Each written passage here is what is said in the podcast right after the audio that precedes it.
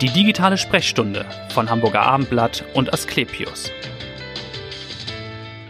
Herzlich willkommen zu einer neuen Folge der digitalen Sprechstunde, dem Podcast von Hamburger Abendblatt und Asklepios.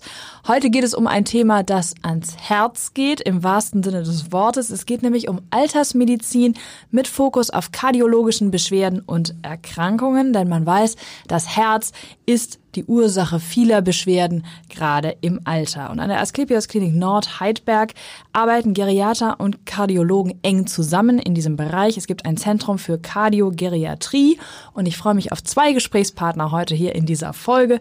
Dr. Dr. Jochen Gerke ist da, Chefarzt der Geriatrie und Professor Dr. Alexander Garnem. Er ist der Chefarzt für Innere Medizin mit dem Schwerpunkt Kardiologie und internistische Intensivmedizin. Herzlich willkommen.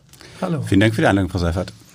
Können Sie beide vielleicht mal einen typischen Fall schildern, dass man sich mal möglichst konkret vorstellen kann, wie diese Zusammenarbeit abläuft? Einen typischen Fall hatten wir gerade vor ein paar Wochen, der sich gut anbietet, hier vorgestellt zu werden. Mhm. Eine 81-jährige ältere Dame ist im häuslichen Bereich gestürzt, leider nicht zum ersten Mal, ist dann mit blauen Flecken in unsere Notaufnahme gekommen, ja. hat sich Gott sei Dank nichts gebrochen und ist über unser Alterstraumatologisches Zentrum in unsere Geriatrie gekommen. Mhm. Und für uns Geriater stellt sich die Frage, warum ist sie gestürzt? Ist es der Flocati? Ist es ja. ein Stolpersturz? Und tatsächlich hatte sie ein deutliches Herzgeräusch, hatte ja. Rhythmusstörung, hatte eine blutverdünnende Medikation, deswegen auch die blauen Flecken. Und das ist die klassische Patientin, die wir dann in unserer gemeinsamen kardiogeriatrischen Visite besprechen mhm. und haben dann Professor Garnem ans Bett gerufen. Ja. Und der Patient wurde vom Assistenten vorgestellt. Genau. Also Herr Dr. Gerke und ich haben einiges gemeinsam. Er ist auch Kardiologe. Ja. Und ich als Kardiologe haben häufig mit älteren Menschen zu tun. Mhm. Das heißt, wir haben eine sehr hohe Schnittmenge. Ja. Aber die Spezialisierung in der Medizin ist tatsächlich äh, fordert natürlich auch Tribute, unter anderem, dass man möglicherweise Dinge übersieht. Mhm. Und da beim Geriater laufen viele Fäden zusammen, also diese vermeintlich stolpergestürzte alte Dame ja. mit einem Herzgeräusch kriegt dann auf einmal einen ganz anderen Kontext. Also für uns Kardiologen ist es so, dass dieses Herzgeräusch häufig von einer Klappenengstelle oder Undichtigkeit herrührt. Ja. Und diese, dieser Stolpersturz möglicherweise doch eine Bewusstlosigkeit war. Mhm. Und in dem Fall war es so, dass da einiges zusammenkam. Denn wenn man die Patientin befragt, ist sie häufiger schon einfach mal umgefallen und es war ihr auch häufiger mal schwarz vor Augen. Ja. Deshalb war es gut, dass wir sie gemeinsam visitiert haben und dann leitet man gemeinsam weitere Untersuchungen ein, Herzultraschall, andere Dinge, um mhm. zu gucken, ob es tatsächlich am Herzen liegt. Das heißt, diese, diese Zusammenarbeit ist wichtig, um eben bestimmte Dinge auch zu sehen, die sonst vielleicht leicht übersehen die man sonst übersieht. Die Entscheidung, was wir mit der Patientin machen, wird gemeinsam getroffen. Ja, ja. Erstmal die Diagnose war wichtig, war in dem Fall eine Verengung der Aortenklappe. Mhm. Das ist das Auslassventil des Herzens. Und die Kardiologen und Kardiochirurgen können das interventionell oder operativ angehen. Und die Frage an uns Geriater ist natürlich, wir fühlen uns ja gerne als Schutzschild des Patienten. Ja. Lassen wir das zu? Macht das Sinn für die Patientin? Und ja. die 81-jährige Patientin war etwas adipös, etwas Bluthochdruck, mhm. die Rhythmusstörung, aber eigentlich noch ganz fit und im häuslichen Bereich mobil und dachten, da ist sicherlich noch 10, 15 Jahre häusliche Selbstständigkeit drin, sage ich jetzt ja, mal so ja. salopp. Da lohnt sich ein Eingriff, um die Sterblichkeit, die sie mit der hochgradigen Ortenklappenstenose hat, die ist 50 Prozent im mhm. ersten Jahr nach einer Bewusstlosigkeit auf dem Boden der Herzklappenerkrankung, doch eine deutliche ähm, Chance, dass sie noch ein selbstbestimmtes Leben hat. Und ja. dann kommt der Kardiologe ins Spiel. Okay, das heißt, ich habe ich hab das gelesen, Sie nannten das, glaube ich, Sicherheit versus Wirksamkeit. Ist das diese Kernfrage, wenn man die Frage stellt, wie behandelt man jetzt oder wie therapiert man? Ist immer die Frage, so wenig wie irgendwie notwendig mhm. und so viel wir wirklich ähm, für den Patienten Gutes tun können. Die Patientin ja. hatte über 20 Tabletten ähm, von diversen Haus- und Fachärzten bekommen. Ist ja nicht selten in dem Alter, ne? Viele haben ja dann so eine ganze. Äh das ist so die Aufgabe unserer Geriater immer, Sachen zu sortieren, was ist sinnvoll, was ist nicht ja. sinnvoll. Da gibt es so die Klassiker, der Digitales oder den Blutfettsenker. Im hohen Alter brauchen wir das. Das ist die Aufgabe unserer Geriater, auch zu schauen, vielleicht kommt ja auch der Sturz von den Medikamenten. In dem Fall nicht, aber wir versuchen natürlich den Patienten ganzheitlich zu behandeln. Wir sind mhm. der Generalist, der genau. vielleicht sogar der Allgemeinmediziner im Krankenhaus und ja. versuchen dann mit den korrespondierenden Abteilungen, dem Neurologen, dem Kardiologen, dem Chirurgen, auch mit dem Urologen, den Patienten gemeinschaftlich zu behandeln. Und unsere Expertise ist dran, was sollten wir ihm antun oder was ja. sollten wir für ihn tun? die Frage immer, schützen wir den Patienten vor der Intervention? Sie kennen das ja, es wird zu viel operiert, zu viel interveniert. Genau. Mhm. Und gemeinschaftlich versuchen wir dann den Patienten eine Empfehlung zu geben, wo er dann Zeit hat zu sagen, mache ich, mache ich nicht. Mhm. Und ich glaube, das ist ein gutes Konzept, was wir jetzt auch im Rahmen des Kardiogeratischen Zentrums gut für die Herzerkrankung verfolgen. Wie lange machen Sie das jetzt äh, gemeinsam schon? Wir machen das jetzt, also seit April bin ich da und wir haben mhm. im Juni angefangen damit. Ähm, letztlich profitieren wir beide davon, weil wir voneinander sehr viel lernen. Ja. Die Patienten liegen sehr häufig tatsächlich auch auf einer geriatrischen Spezialstation, wo auch sehr viel Physiotherapie angeboten wird, wo die Patienten auch tatsächlich in die Teilhabe wieder hineingeführt werden.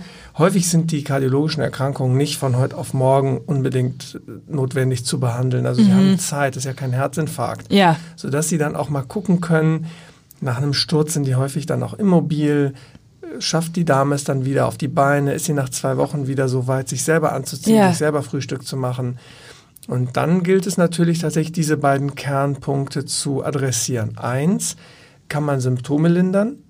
Und zwei, kann man die Lebenserwartung erhöhen? Ja. Und das ist bei alten Menschen, muss man ehrlicherweise sagen, auch schon eine Grenzfrage. Wie viel Leben schenkt man einem 85-Jährigen mit einer Intervention? Das ist im Grunde genommen sehr schwer zu beantworten. Ja. Dafür gibt es randomisierte Studien. Die Kardiologen sind da sehr weit ähm, vorangeschritten, haben bereits äh, sozusagen große Studien gemacht, wo Herzchirurgie und Klappenintervention mit einem Katheter und Tabletten miteinander verglichen worden ja.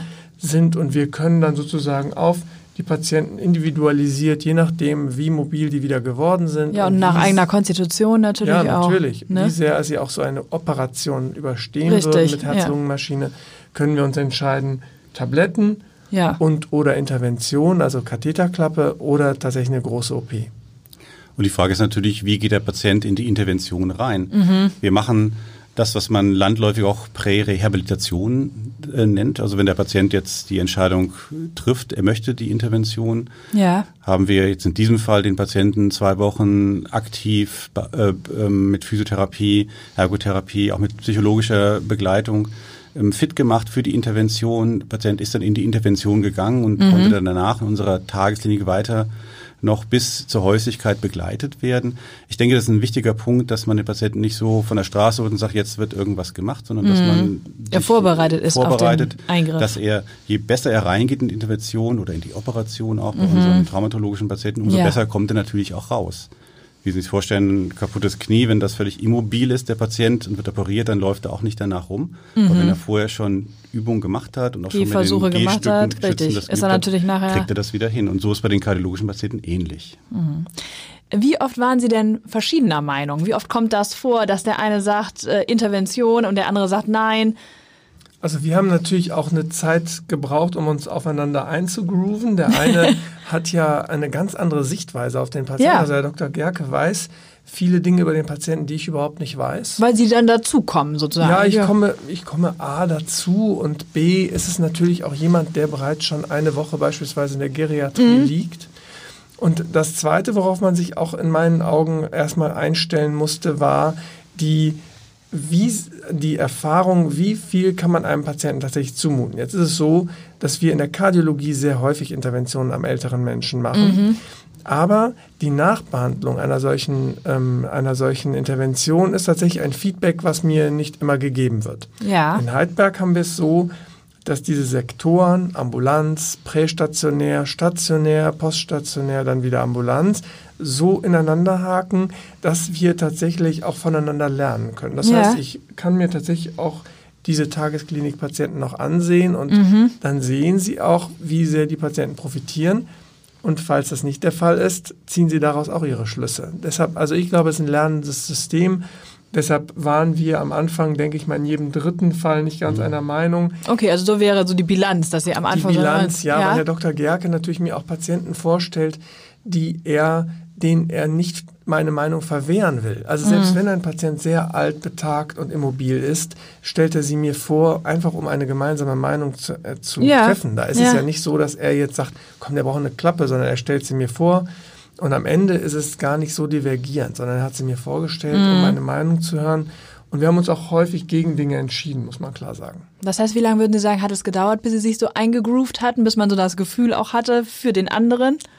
Ja, ich denke so zwei, drei Monate. Mhm. Bis zum ersten Glas Wein abends, dann also seitdem läuft das harmonischer, also noch müssen, harmonischer. Sie müssen sich vorstellen, wenn Sie jetzt eine ältere Dame, einen älteren Herrn oder Ihre Großeltern oder Urgroßeltern und die kommen aus dem Krankenhaus und da steht, ja, sie hat eine Synkope gehabt, also eine Bewusstlosigkeit, ja. sie hat eine Herzklappenerkrankung wie eine Ortenklappenstenose dann schreit ja der Kardiologe, oh, da müsste man was machen. Und da sehe ich die Gefahr, dass dann tatsächlich der Arztbrief irgendwo hinkommt, wo dann einer sagt, oh, wir können doch noch was machen. Und ich glaube, ja. es ist ehrlich, wenn wir sagen, wir haben jetzt einen, Ex einen, einen Experten, der auch diese Klappenintervention macht, ja. mit ins Bett genommen und wir haben zusammen entschieden, machen wir oder machen wir nicht. Und ich glaube, das sichere Gefühl, was dann der Patient und die Angehörigen hat, wir haben alle ähm, Varianten besprochen, abgewogene ja. Entscheidung getroffen, die kann natürlich revidiert werden, aber ich glaube, das ist ein sicheres Gefühl, dass wir sagen, wir haben das überlegt und die Entscheidung ist gemeinschaftlich für die eine oder andere Richtung getroffen worden.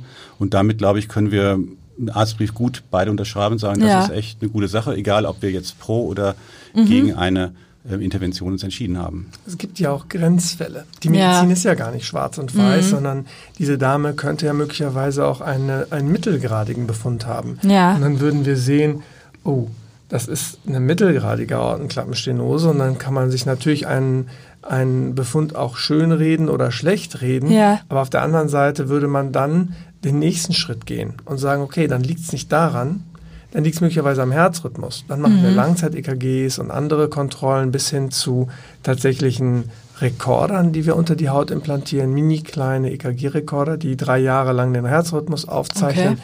um beispielsweise eine Rhythmusstörung aufzuzeichnen mhm. als Ursache für den Sturz.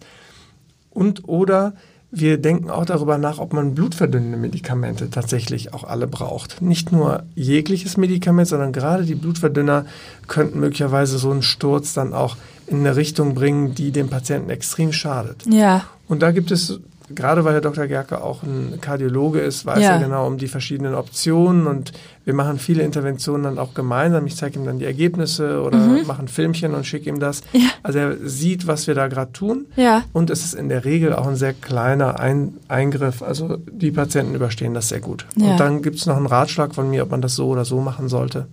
Was würden Sie sagen, muss die Chemie stimmen zwischen Ihnen beiden, wenn man so eng zusammenarbeitet? Oder ist das allein die fachliche Expertise, die dann entscheidet. Also Ehrlicherweise ist es tatsächlich Chemie. Ja. Ähm, es gibt sicherlich Kollegen von uns in beiden Berufsgruppen, die anders zusammenarbeiten, wo der Kardiologe sehr, sehr viel Patientenakquise betreiben möchte. Und mhm. Professor Gahnem hat mich überzeugt, dass er tatsächlich häufiger Nein gesagt hat zu ja. Intervention, als ich erwartet habe. Und das war das, was ähm, mir sein Vertrauen oder ich bei ihm so wertgeschätzt habe, dass er nicht jeden unbedingt aus ökonomischen Gründen, sage ich jetzt mal so, genau, oder ähm, ich will unbedingt, sondern dass ja. er sagt, nein, der Patient braucht das nicht. Wir versuchen konservativen Therapien oder wir lassen uns mal Zeit, der kann sich das überlegen, wir machen vielleicht eine Prärehabilitation. Mhm. Und das ist eine Sache, das ist tatsächlich ein Chemiethema. Ja. Das klappt vielleicht nicht mit jedem. Mit uns klappt es glücklicherweise. Wir kannten uns ja vorher nicht. Das hat sich so ergeben. Sie wurden sozusagen zusammengeführt oder wie stellt man sich das äh, vor? Ja, also ich bin ja. der Neue. Ja, genau. Und also. äh, habe mich dann auch entsprechend so am 1. April da äh, vorgestellt. Mhm. Und dann müssen Sie natürlich verstehen, dass ein System bereits funktioniert. Also Herr Dr. Gerke ist ein extrem erfahrener Geriater, der mit vielen Kardiologen im Umfeld arbeitet, mhm. auch die Facharbeitsgruppe entsprechend vorantreibt. Das heißt, das ist auch jemand, an den ich mich zunächst mal anschließen würde ja. und sagen würde, guck mal, wir, wir bieten das, das, das und das an.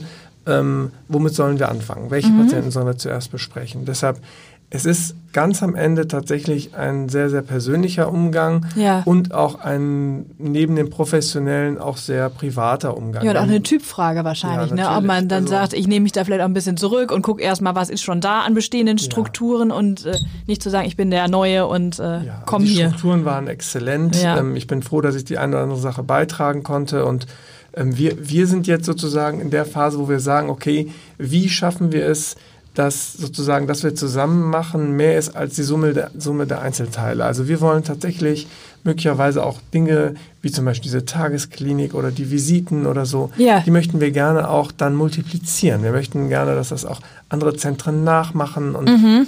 dass tatsächlich die Versorgung auch besser wird und dass andere Zentren, die so ein kardiogeriatrisches Zentrum nicht haben, ja. aber Grenzfälle vorstellen möchten, dann da auch niederschwellig auf uns zukommen. Wie weit sind Sie da schon mit dem Vorhaben, dass andere Zentren das vielleicht übernehmen, das Konzept oder?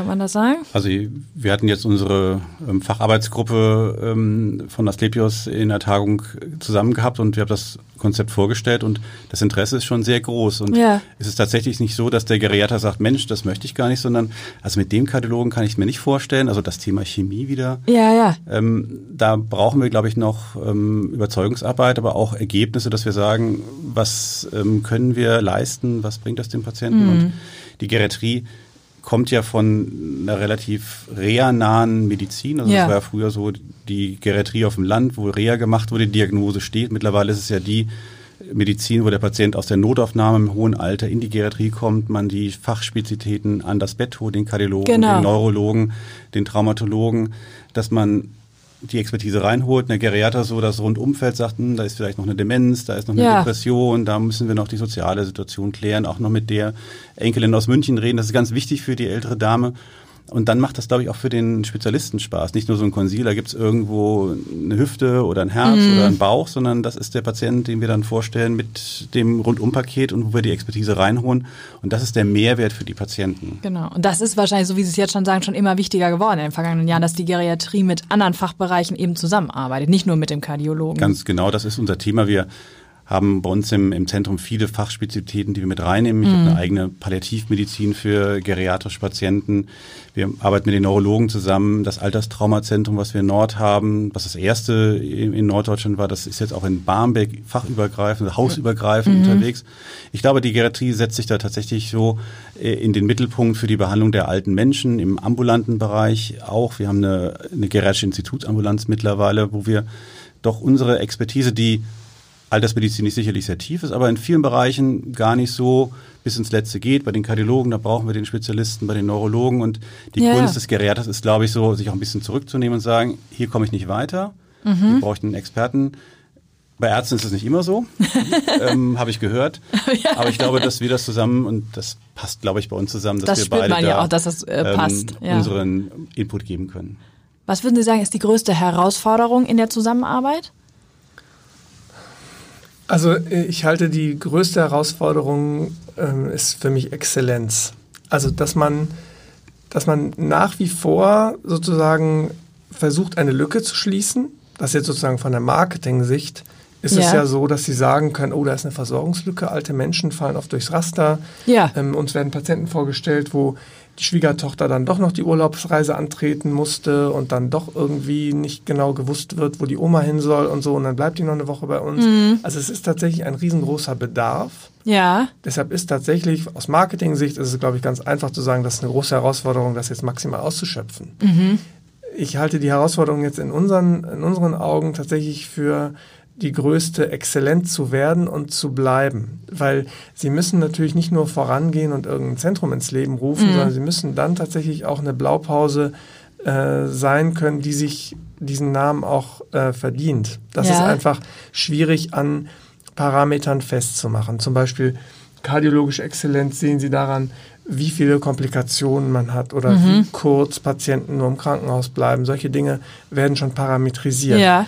Und sobald Sie aber dann in zwei Zentren zusammenarbeiten oder drei Disziplinen in einem Zentrum zusammenarbeiten, können sie es auch schon kaum fassen. Deshalb, Richtig, also ja. wir, wir halten es, ich halte es für die größte Herausforderung, da weiterhin exzellent zu sein und zu bleiben und die bestmögliche Option den Patienten anzubieten. Ja, das heißt aber, die Blaupause oder das Ergebnis wäre, der Patient lebt länger bei verbesserter Lebensqualität, das müsste rauskommen oder Am was, wenn man das Umfeld. Ja, das also genau, das ist ja wichtig, dass, dass der Patient wieder nach Hause mhm. geht. Mhm. Das ist das Ziel unserer Geräte immer, dass die häusliche Reintegration wieder gegeben wird. Mhm. Geräte arbeiten ja an der Hauptdiagnose vorbei. Also in dem Fall war es ja der blaue Fleck und der Sturz. Wir ja. kamen dann zur Herzklappenerkrankung. Geräte versuchen, allumfassend oder ganzheitlich, ja. wie man das so modern ausdrückt, den Patienten zu behandeln. Und das ist, glaube ich, die große Kunst, dass dann mhm. vielleicht tatsächlich irgendwo das Nierenproblem das ist, wo man vielleicht nicht weiterkommt mit dem Herzen wegen dem Kontrastmittel, wo wir den Nephrologen fragen, ist das Risiko vertretbar oder nicht?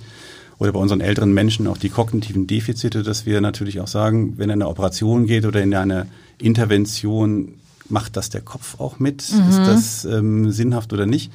Und es macht unglaublich Spaß natürlich auch so zu sehen, welche Patienten, die profitiert haben, dann kommen und sagen, klasse, jetzt komme ich die Treppen wieder hoch oder jetzt genau, kann ich mit dem Hund wieder rausgehen. Mhm. Klappt nicht immer. Das ja. Alter ist nichts für Feiglinge, dieser berühmte Spruch, den kennen Sie sicherlich. Ja.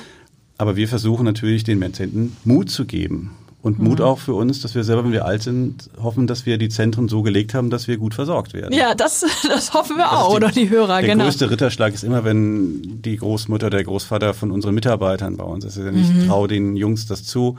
Ich nehme meine Oma her und das klappt ja. tatsächlich von der kleinen, vom kleinen Krankenpfleger bis zum Konzernchef, dass sie unsere, äh, ihre Angehörigen zu uns legen.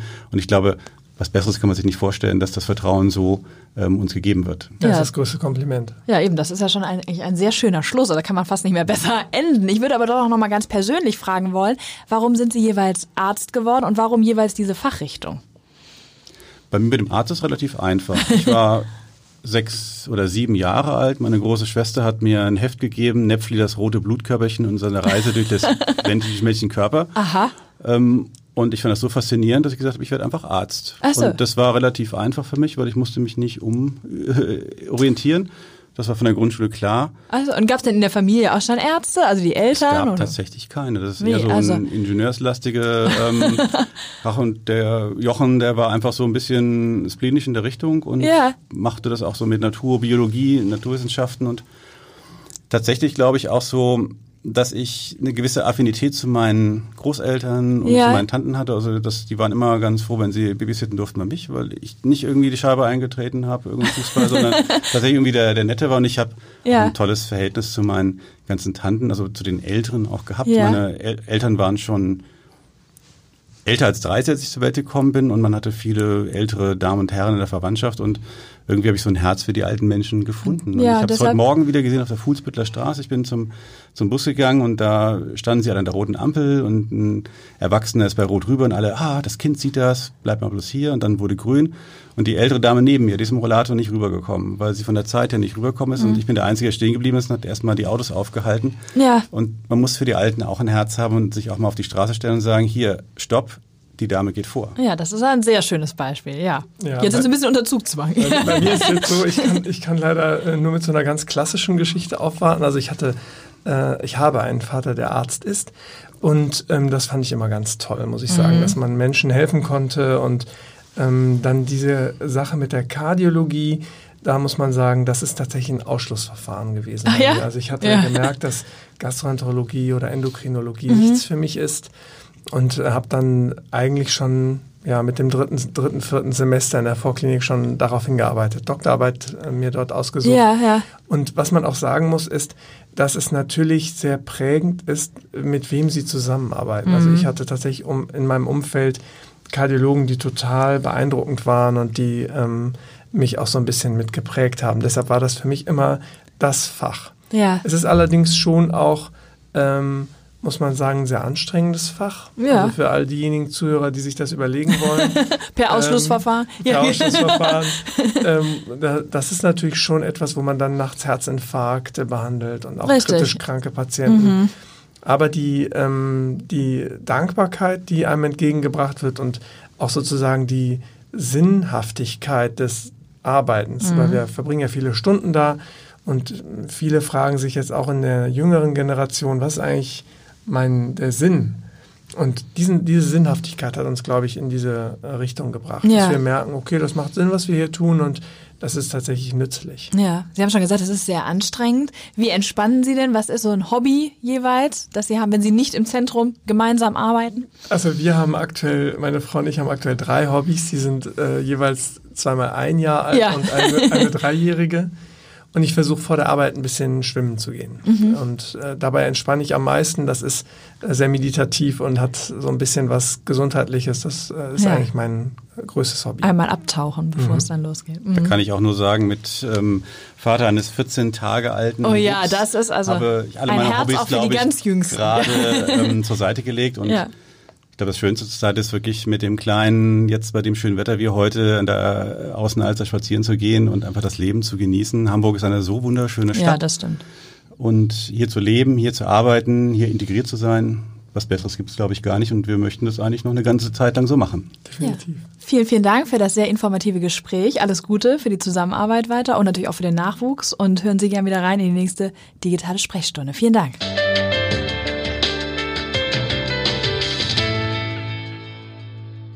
Weitere Podcasts vom Hamburger Abendblatt finden Sie auf abendblatt.de slash podcast.